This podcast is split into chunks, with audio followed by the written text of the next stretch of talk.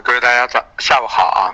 今天的行情太疯狂啊，豆粕菜粕啊，受还是这个川普上台之后，大家认为他会振兴经济啊，对实体比较好，所以美股大涨，黄金回调，然后呢啊，所有的商品啊，美元呢啊，在这发生变化之后，变化之后。商品全线出现大涨啊，那么其实所有的这个因素都是中国人自己做出来的啊，老外并没有反应的这么厉害啊，所以说，但是呢，是不是中国会引，因为是第二大经济体，它会不会引发啊世界上的一次所有的商品最后形成了一次所谓的通胀？如果这个通胀是温和的，对未来的经济复苏是有好转的；如果这个通胀控制不住，那么就会实现。通胀的一次经济危机，从通缩到通胀啊，那么都是很可怕的。现在是这种所谓的商品的涨价潮，个人认为已经不用去考虑基本面了啊，回调都是买点。但是呢，只要控制好仓位，然后设好止损，然后呢不要贪婪，盈利的出，回下来再买啊，这样的方式去做。因为现在的格局已经很疯狂了。那么炒完了黑色，炒有色，炒完了啊。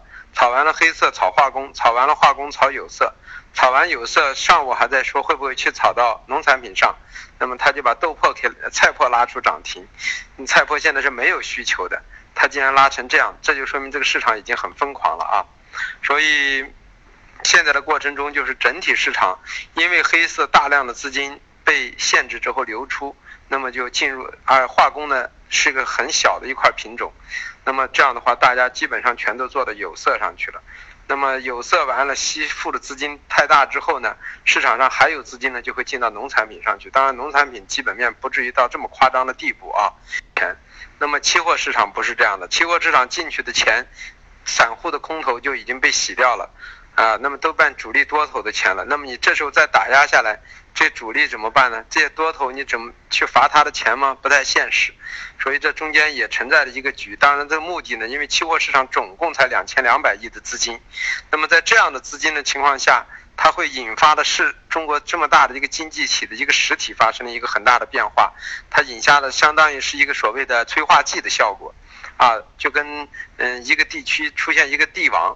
啊，到周边的房价瞬间，不管是未来盖的还是已经盖好的，水就就全会出现水涨船高啊！目的是让周边的全起来啊，这么一个过程。他们这次呢，对商品的这次上拉，可能国家也是做了一个局，因为通过这种方式就会出现微幅通胀，那么通胀呢会刺激消费啊。引发市场的一个向上的一个格局，但能不能起来，现在不知道。但是现在至少中国已经把这把火烧起来了。现在通过这个盘口上，大家应该明显的能感觉到，啊，资金只要这里被挤住，那么堵住，那么就相当于洪水一样的，它就会从另外一个缺口流。你永远是在堵，堵到最后的结果啊，国家出一个大的政策，一下把它按住，按完了之后呢，商品全都起来了。